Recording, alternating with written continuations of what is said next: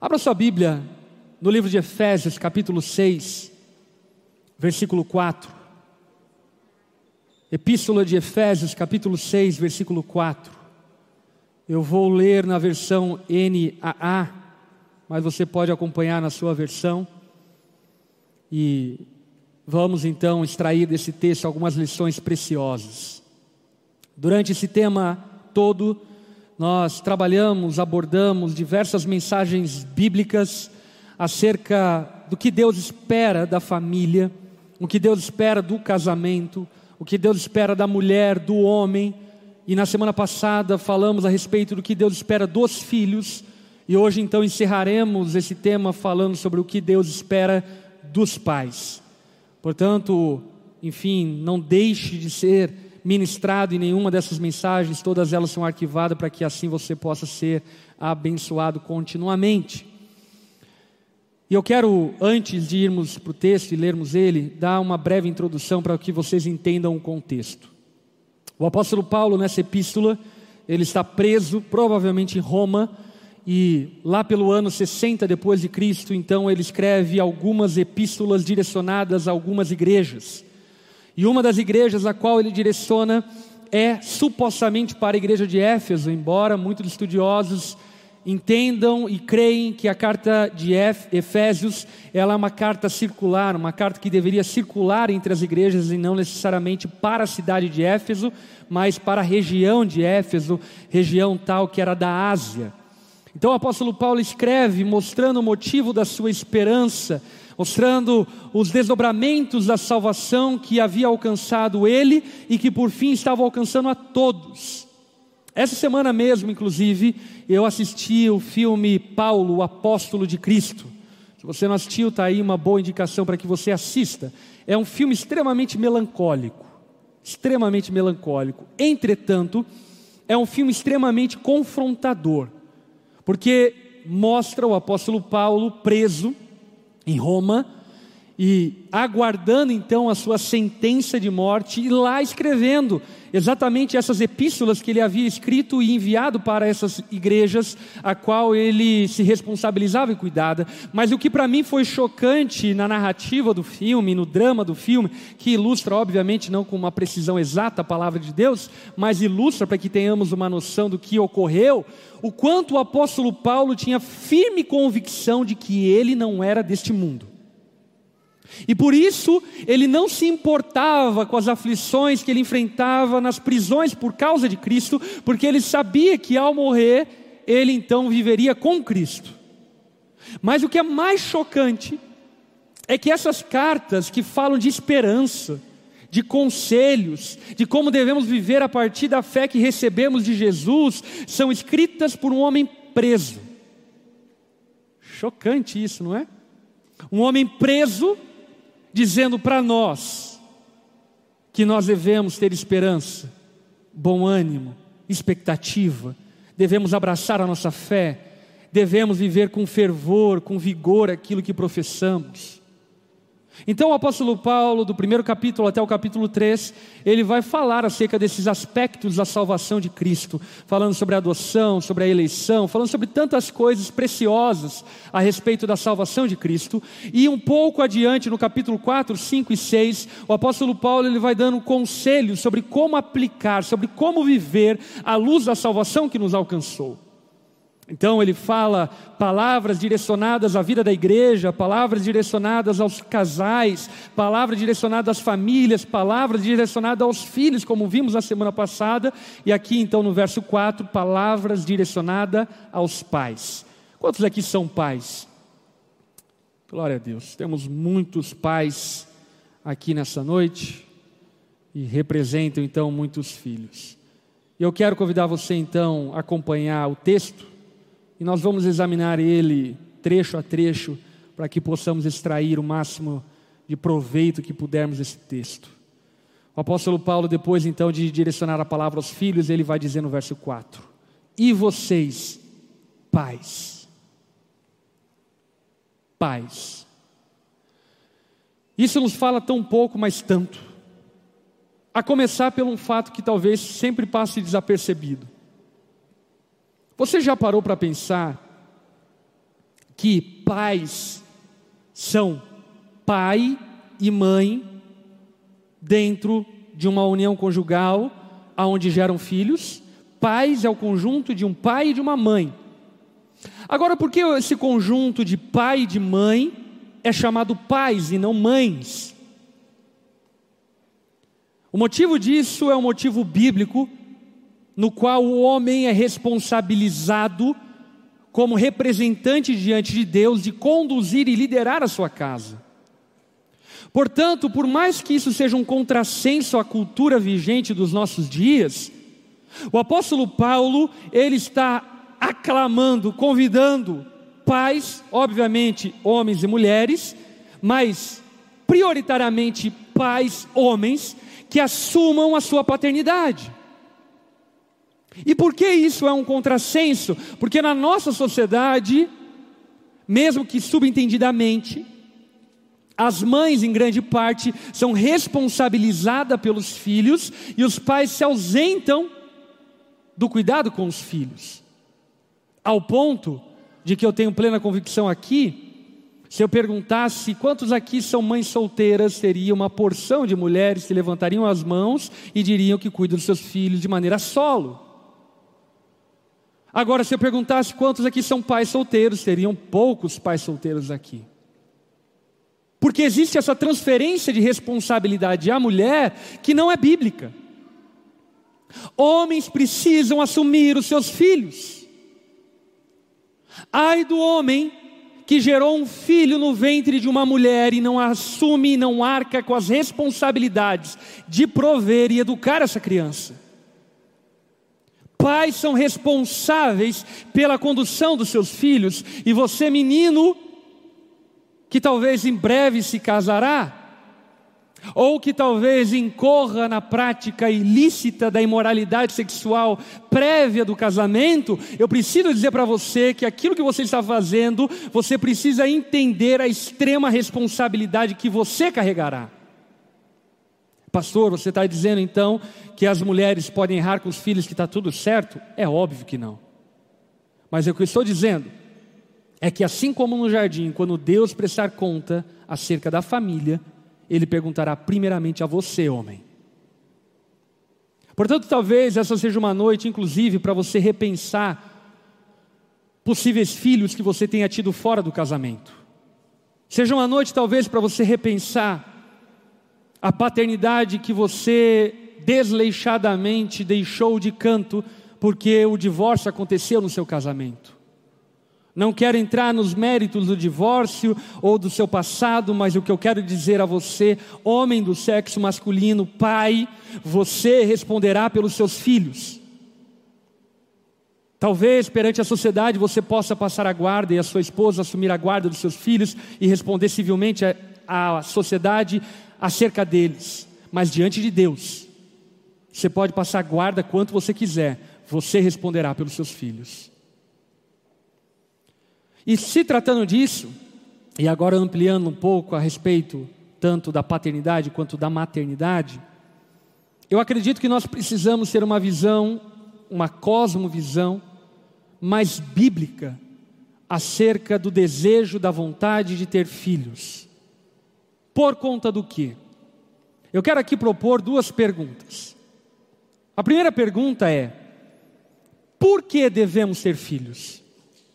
Se você respondesse essa pergunta, como você a responderia? Por que devemos ter filhos? Ah, pastor, nós devemos ter filhos porque é bom ter filhos. Devemos ter filhos porque sempre foi um sonho ter filhos. Talvez esses motivos sejam lícitos, mas o motivo bíblico que deveria levar os cristãos a ter o desejo de gerarem filhos, é que Deus deu a eles uma ordem expressa para que eles gerem filhos. E isso fica muito claro na narrativa da criação, quando lá em Gênesis capítulo 1, versículo 28, a palavra claramente diz ao homem e à mulher, abençoando eles e dizendo: sejam férteis e multipliquem, tenham filhos. E por que eu estou falando isso? Porque o cristianismo e os cristãos têm sido invadidos por um comportamento, por uma atitude, por um pensamento mundano, individualista, egoísta, que tem levado a muitos casais refletir e pensarem, por exemplo, sobre a possibilidade de não terem filhos. Continuaram. E o que eu quero que você perceba, entenda e veja é que existe uma ordem de Deus para que tenhamos filhos. Essa ordem de Deus. Então, esses motivos que talvez você mesmo alimenta no seu coração e você nunca percebeu que eles eram pecaminosos, como por exemplo, ah, não vamos ser filhos porque nós somos muito jovens, a vida vai passar muito rápido, a gente não vai dividir atenção com as crianças, não vamos ter filhos. Ou não vamos ter filhos porque custa caro ter filhos e custa mesmo.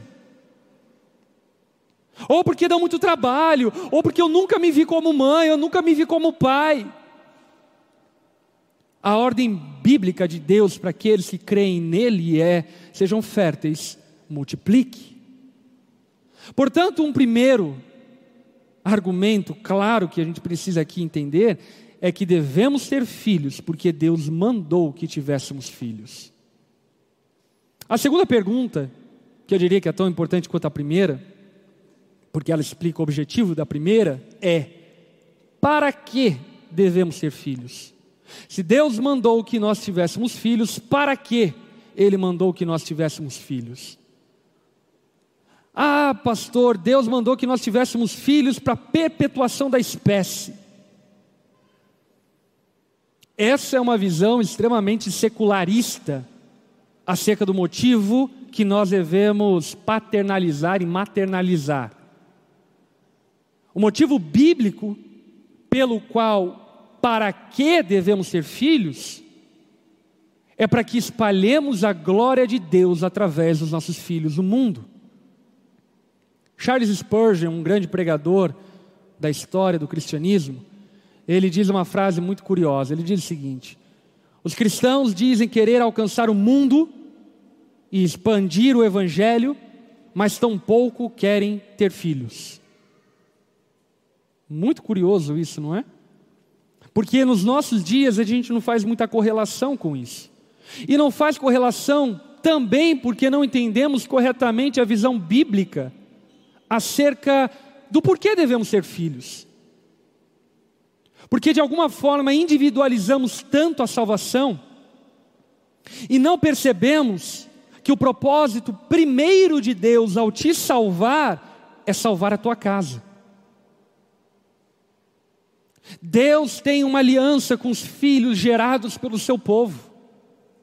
E esses filhos gerados pelo povo de Deus serão bênção na terra onde estiverem, proclamando o Evangelho e manifestando a glória de Deus através das suas vidas.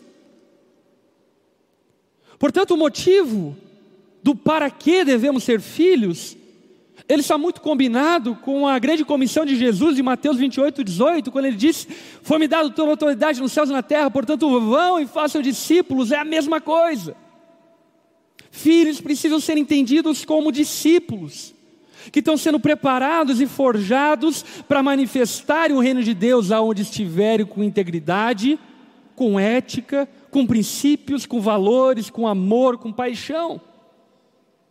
E eu não tenho dúvida que o melhor discípulo que você pode ter são seus filhos. Mas sabe o que acontece? Muitos pais, inclusive, abraçam discípulos fora da sua casa, na igreja, num grupo pequeno, mas ignoram os filhos da sua casa. Precisamos resgatar essa cosmovisão bíblica que nos mostra e nos aponta que Deus tem um plano familiar de salvação. Pais, mães e filhos que abençoam a terra através da salvação que os alcançou. Por quê? Porque, em última análise, precisamos entender que os filhos não são propriedade dos pais. Amém? Filhos não são propriedade dos pais. O seu filho não é o seu bonequinho. A sua filha não é a sua bonequinha que você coloca uns laços, um vestidinho. Faça tudo isso, mas ela não é a sua bonequinha. Os seus filhos não te pertencem. Até por esse motivo mesmo que Jesus disse: Não chame ninguém dessa terra de pai, porque existe apenas um pai e ele é celestial. O que Jesus estava dizendo não era para que desonrássemos os nossos pais, mas é para que trouxéssemos a consciência de que o nosso verdadeiro pai é o do céu. E os nossos pais terrenos foram responsabilizados, agraciados por Deus, para conduzirem os filhos que Deus quis trazer à luz. Nós somos os filhos que Deus quis trazer à luz através dos nossos pais. Portanto, os, portanto pais não se apropriam dos seus filhos como se eles pertencessem a você. Eles pertencem ao Senhor. E é por esse motivo que você prestará contas a Deus acerca dos seus filhos, porque eles não são seus. Portanto, nessa breve introdução, primeiro, eu quero te encorajar, quando casado, é óbvio, a fazer filhos, a gerar filhos. Claro que não de maneira irresponsável, aleluia, com planejamento, com cuidado, porque filhos exigem isso de você. Mas sonhe em obedecer a Deus, gerando filhos. Mas quando os gerarem, entenda o para quê. E aqui o apóstolo Paulo, nesse texto, levando em consideração o para quê devemos gerar filhos para manifestar a glória de Deus através deles, ele então vai requerer dos pais três atitudes que os pais precisam ter em relação aos seus filhos. Primeira atitude, ainda no verso 4, o apóstolo Paulo diz: Não provoquem os seus filhos a ira. Amém? Não provoque os seus filhos a ira. E é curioso isso, porque o apóstolo Paulo anteriormente ele estava falando para os filhos honrarem e obedecerem aos pais. Você estava aqui na semana passada, você lembra disso? E agora o apóstolo Paulo, na continuidade, está dizendo aos pais: não irritem seus filhos, como se dissesse, pais, eu acabei de falar para os filhos te honrarem, te obedecerem, mas dá uma força para os moleques. ajuda eles.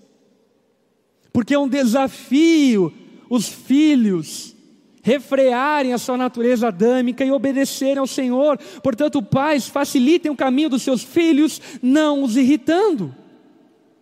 Se você espera deles honra, obediência, como eu acabei de falar para vocês anteriormente, apóstolo Paulo, agora Leve isso em consideração e não provoquem os seus filhos a ira. De qual maneira pais podem provocar seus filhos a ira? São tantas. Mas dentro do contexto a gente pode apontar algumas coisas que supostamente o apóstolo Paulo talvez estaria querendo falar. Uma delas é através de ordens injustas, porque o apóstolo Paulo estava falando sobre obediência. Portanto, pais, não devem dar ordens injustas aos seus filhos. Filhos não são escravos. Filhos não são seus servos.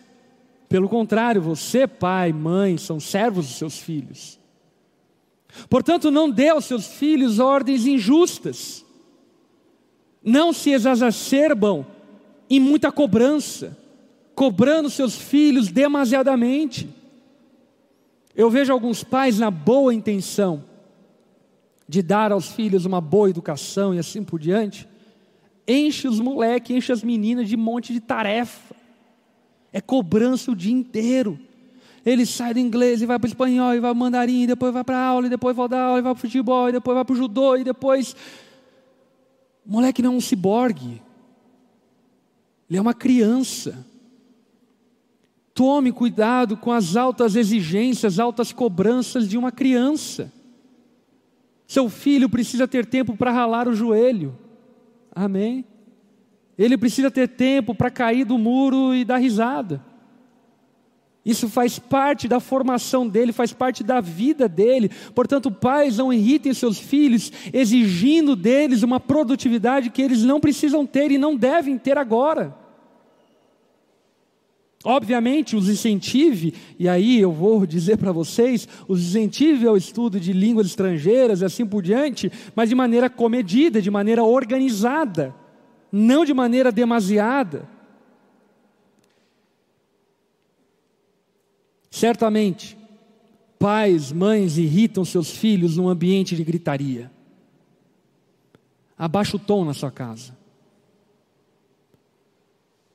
Não permita que a sua casa seja uma casa de pessoas descontroladas, que não conseguem dar bom dia sem gritar. Eu não tenho dúvidas que uma criança fica extremamente tensa e irada nesse ambiente opressor de gritaria. Onde a mãe não consegue pedir para o filho lavar a louça sem gritar com o moleque.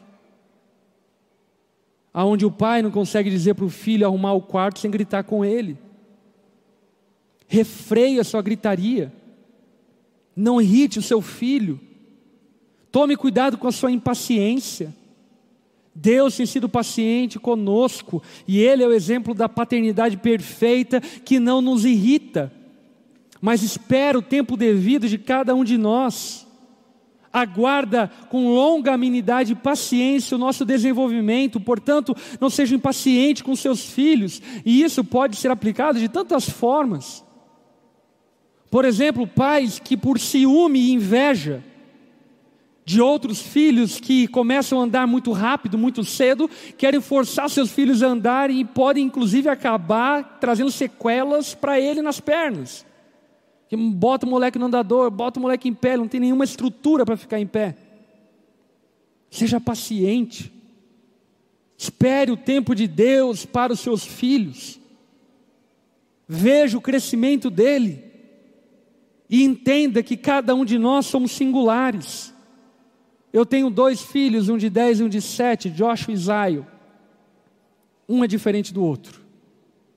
Os dois queridos, obedientes à forma deles, mas completamente diferentes um do outro. A régua que eu uso para o Joshua eu não posso usar para o Zaio. E essa ideia meio militar de tratar os filhos a mesma régua rouba de você a afeição que você deve ter por cada filho, a percepção de cada filho. Cada filho tem um nome diferente porque cada filho é diferente. Segundo conselho que o apóstolo Paulo então vai dar aos pais e complementa esse, primeiro então ele diz: não irritem os seus filhos. Então ele complementa dizendo: mas tratem de criá-los na disciplina. Filhos precisam de disciplina. E o apóstolo Paulo diz isso dentro de um contexto onde os filhos eram tratados como cachorros. A herança greco-romana que Éfeso, como uma das províncias do Império Romano, vivia, era extremamente devastador em relação à paternidade e maternidade. Para você entender como era o mundo romano, os pais deveriam assumir seus filhos para que eles se tornassem filhos. Por exemplo, uma criança poderia nascer e o pai, se não quisesse assumir, a mãe, enfim, jogava um filho no lixão e aquela criança morria. É mais ou menos o que nós temos vivido hoje em relação ao aborto. Esse desprezo, esse descaso, como se não houvesse vida e responsabilidade pela vida que foi gerada.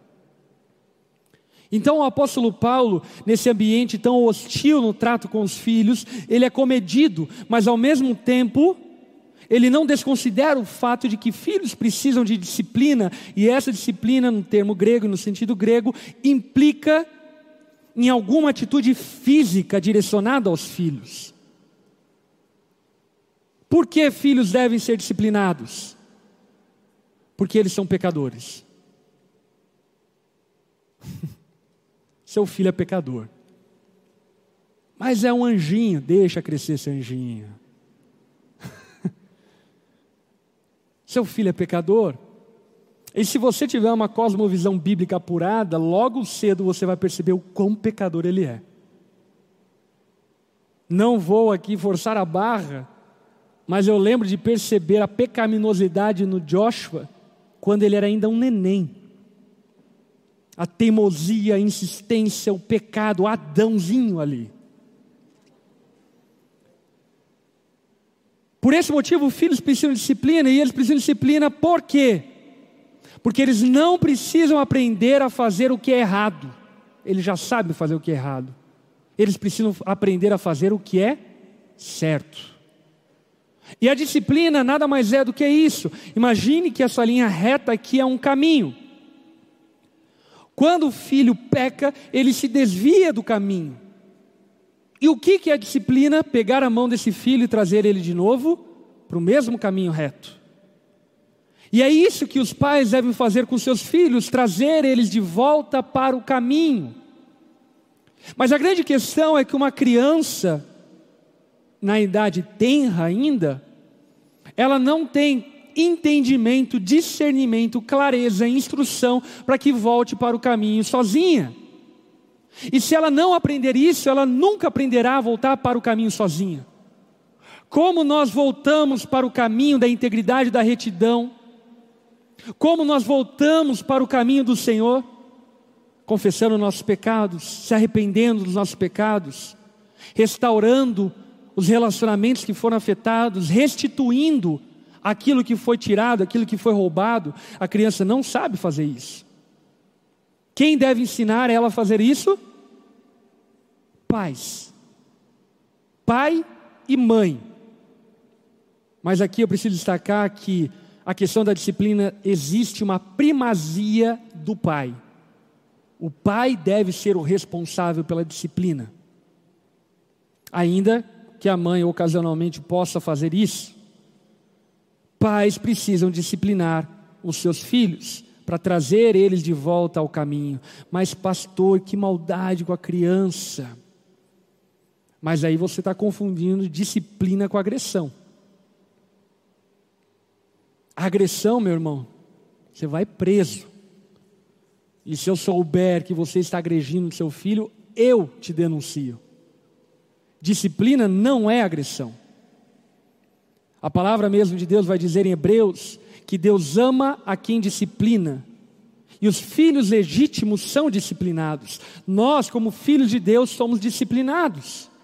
De diversas formas, em diversas ocasiões da nossa vida e da nossa experiência. E nós, como pais, temos a responsabilidade de disciplinar os seus filhos, mas a disciplina, quando ela é santa, ela dói nos pais e não nos filhos. Como assim? Eu aprendi uma receita de bolo com meu pai, que é uma receita de bolo que faz muito sentido a partir de princípios bíblicos que eu apliquei nos meus filhos e que deu super certo até então. Os meus filhos são extremamente obedientes. E de verdade, eu não falo isso como um pai tentando passar o pano. Eu fico impressionado com o nível de obediência, de rapidez do Josh e do Zay em obedecerem. Mas uma coisa que logo cedo nós aplicamos em casa foi a disciplina. De que maneira? Aqui eu quero ser bem prático e de alguma forma instruir pais que talvez nunca tiveram essa referência. Primeira coisa, nunca, nunca discipline o seu filho irado. Nunca. Nunca discipline o seu filho se você estiver irado. Jamais faça isso. Por quê? Porque você usará de força para manifestar a ira. E essa ira não disciplinará, ela vingará, que é uma coisa totalmente diferente da disciplina. Como que você faz isso? Simples. Pede para o menino, para a menina, ir para o quarto. Fala, filho, vai para o quarto. Vá lá, deixa ele de banho-maria, lá no quarto, 30 minutos. Você vai para o seu quarto, dobra os joelhos do lado da cama e clama ao Senhor paciência, clama ao Senhor misericórdia. E sabe o que vai acontecer? Você vai orar cinco minutos e você vai desistir de disciplinar seu filho. Você vai pensar, nossa, mas ele é tão fofinho, gente. Como assim disciplinar o menino? Tua ira baixou. Ah, pastor, então agora não precisa disciplinar. É agora que você tem que disciplinar. Porque agora você vai fazer isso no temor do Senhor, em obediência à palavra de Deus. Aí então, vá para o seu quarto, para o quarto do filho. Você vai abrir a porta, seu filho vai estar com cara de assustado. Aí então você senta do lado dele da cama e pergunta para ele, filho, por que o papai vai te disciplinar? Ele precisa aprender a reconhecer os erros dele, onde ele errou. Ah, porque eu menti, porque eu teimei, porque você falou que eu não deveria fazer isso e eu fiz. É, filha, por isso. Se você tiver algum tipo de conhecimento bíblico, preferencialmente, abra a Bíblia. Leia para o seu filho quando a Bíblia desaprova aquilo que ele fez. E aí então teu filho vai entender que aquilo é pecado. Não é apenas um erro, é pecado. Depois disso, então, peça ao seu filho para que ele mesmo ore ao Senhor pedindo perdão pelo pecado dele. Fala para o teu filho, filho, ore. Peça a Jesus perdão pelo seu pecado. Seu filho vai aprender que não existe pecado confessado que Deus não perdoe. Todo pecado confessado por adultos, por jovens, todo pecado confessado e genuinamente fruto de arrependimento, existe perdão de Deus. Seu filho vai aprender isso, então ele vai orar pedindo perdão, e você, pai, como eu disse anteriormente, vai estar provavelmente chorando e não querendo disciplinar seu filho. E ele vai fazer oração e você vai pensar: nossa, mas como ele ora lindo. Mas agora é hora de disciplinar. Teu filho vai orar e vai olhar para você com uma cara de safo. Eu assim: tá tudo resolvido, né, pai? Aí você olha para ele e diz: Filho, não, agora você vai ser disciplinado. Eu lembro meu pai fazendo isso comigo. Ele abaixava a minha calça, colocava eu deitado no colo dele. Ele usava Raider 43. Pegava o Raider e dava umas duas palmadas, e vou ser bem honesto com você, nunca doeu. Nem tampouco ficou marca. Porque ele não batia para machucar e para doer, mas para que eu associasse, e esse é o valor da disciplina física para que eu associasse o pecado com a dor. O pecado gera dor, a dor gera morte. E esse processo de entendimento do filho vai sendo apurado quando você disciplina seu filho. E olha que curioso que o apóstolo Paulo está dizendo: não irrite seus filhos, mas trate com disciplina. O que Paulo está fazendo é uma troca, porque tem muita mãe que está querendo disciplinar seu filho gritando com ele. E o que Paulo está dizendo é: mulher, mulher, para. Para, isso não resolve nada. Ficar gritando não vai resolver nada. Erguer sua voz, se posicionar, esbravejar, bater na mesa, falar sua tua mãe, isso não vai resolver nada. Demonstre a sua autoridade com serenidade, com postura, com atitude. Discipline seu filho. Pastor, até qual idade o filho deve ser disciplinado? A Bíblia não ensina nada tão claramente acerca disso. Entretanto, a cultura judaica, ela nos dá algumas noções que devemos seguir. A época da disciplina não é a fase da adolescência. Se você, pai, não fez isso com seu filho quando ele era pequeno, perdeu. Seu filho na adolescência, ele não vai interpretar bem a disciplina se você o disciplinar. A adolescência não é o período da disciplina. O período da disciplina é o período da infância. E a infância ali é desde que seu filho adquire entendimento e você, pai, percebe quando ele adquire entendimento, até certa idade que você começa a perceber que seu filho consegue conversar com você. O Joshua e o Zion foram disciplinados pouquíssimas vezes. Eu acredito que o Joshua, de certo foi disciplinado umas quatro vezes, cinco vezes, enfim, não sei dizer. O Zion, umas seis vezes, ele é um pouquinho mais difícil. Mas eles foram disciplinados pouquíssimos. Porque é isso que acontece quando você, pai, disciplina no tempo devido o seu filho. Depois você carrega um caminho de diálogo, de autoridade em relação ao seu filho, e você não mais vai precisar o disciplinar. Portanto, pare de usar essa ferramenta de ficar gritando, falando, esbravejando, ameaçando, Quantos pais vivem ameaçando a, vida dos moleques? Sim ou não?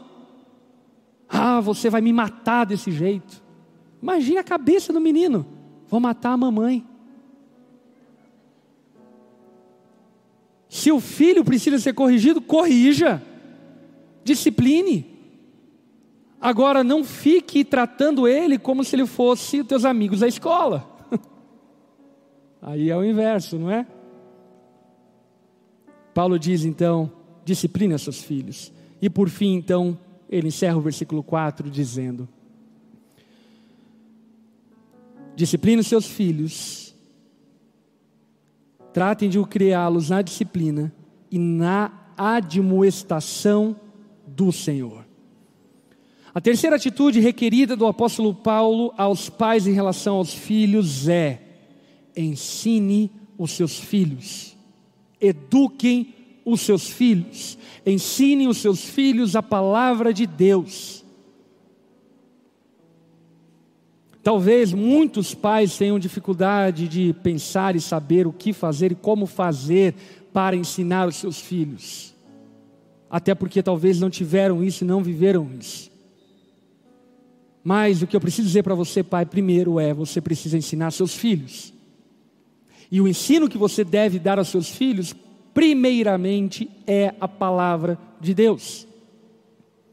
Dentro da tradição judaica, eu não sei se você sabe, mas até os 12 anos de idade, a criança, ela aprendia memorizado a Torá, o Pentateuco, os cinco primeiros livros da Bíblia era decorado pelas crianças até os 12 anos de idade. Como elas decoravam e memorizavam? O pai falava no caminho, falava no almoço, falava na janta, colocava no banheiro. É claro que eu estou contextualizando colocava no carro, colocava no protetor do celular, colocava na televisão. E aí então a criança ia inculcando esses ensinamentos, esses princípios, que seriam a base para que na vida adulta dela ela tivesse base de integridade para viver conforme os termos da aliança com o Senhor. Pais ensinem a palavra de Deus aos seus filhos, até que inclusive Quero dar uma sugestão prática para os pais que talvez não tenham algum norte, alguma forma de agir em relação a isso. Tem um livro chamado Catecismo Nova Cidade. É um livro do Tim Keller, no formato devocional. Inclusive a gente tem na Aldeia Store. Esse é um livro devocional de princípios e ensinamentos bíblicos. É óbvio que teu filho talvez não vai entender algumas coisas que está escrito ali. Mas isso serve para você, pai, ensinar a seus filhos princípios bíblicos, verdades bíblicas. Como, por exemplo, Deus é santo. Seu filho precisa crescer entendendo que Deus é santo. Para que lá na adolescência, quando ele, por exemplo, for sediado, por pensamentos e filosofias que distorcem a integridade de Deus acerca da sua santidade, ele tem uma firme convicção: não, Deus é santo. Eu sei disso, porque eu aprendi isso. Pais, ensinem os seus filhos. Ensine o seu filho no caminho que ele deve andar, e ele jamais se desviará dele teu filho jamais esquecerá as lições que você, pai, ensinou para ele enquanto ele era ainda uma criança. Por isso, de maneira organizada, sistemática, de maneira ajustada na sua agenda, como um compromisso fixo, ensine os seus filhos, eduquem os seus filhos, não permita que seus filhos sejam educados por terceiros. Não permita que seus filhos sejam educados pelas escolas. Essa é responsabilidade sua, pai. Essa é sua responsabilidade. Inclusive nós, como igreja, não temos a tarefa de educar e ensinar o seu filho. Não transfira essa responsabilidade para a igreja. Essa é uma responsabilidade sua, pai. Como igreja, nós estamos trabalhando, nos esforçando para dar aos pais instrução, ferramentas, apoio, ajuda, socorro para que os pais aprendam a fazer isso. Mas você, pai, precisa ensinar seu filho. Mas como você vai ensinar o seu filho? Se, por exemplo, quando, obviamente, dentro da naturalidade, da normalidade das coisas, nem a igreja você o traz. Meus irmãos, eu lembro na minha infância quantas e quantas vezes eu dormi no banco da igreja, bancão de madeira. Quantas vezes meu pai me esqueceu na igreja? Fechava a porta, ia embora, meu pai era pastor. Aí dava dormindo lá, voltava, me acordava, tudo escuro. O que foi? Estava na casa do Senhor.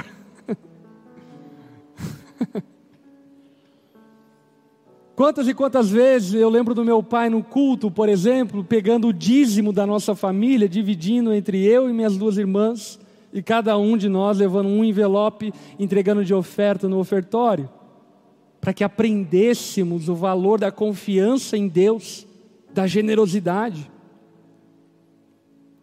Pais, vocês precisam assumir essa responsabilidade. Ninguém fará isso tão bem feito quanto somente você, pai, pode fazer. Portanto, os três conselhos do apóstolo Paulo, as três direções, as três atitudes requeridas da palavra de Deus para os pais são: primeiro, não irrite seus filhos. Segundo, discipline seus filhos.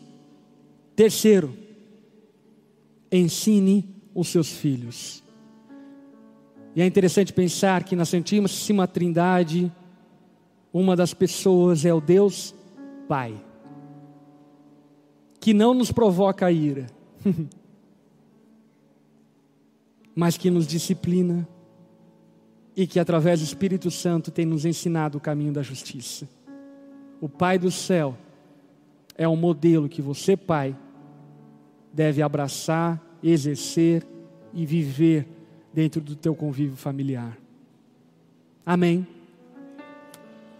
Nós vamos ter um tempo para orar pelos pais da nossa igreja. E eu quero convidar a todos os pais da nossa igreja a se colocarem em pé no seu lugar. Os filhos da nossa igreja vão orar pelos pais.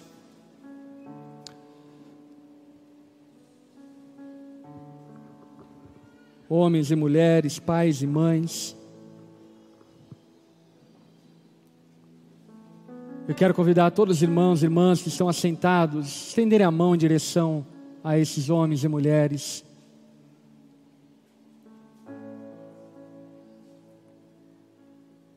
Senhor Jesus, nós clamamos a Ti, que a Sua graça, misericórdia venha sobre os pais da nossa igreja, Pai. Ensine, ó Pai, a sermos pais como tu és.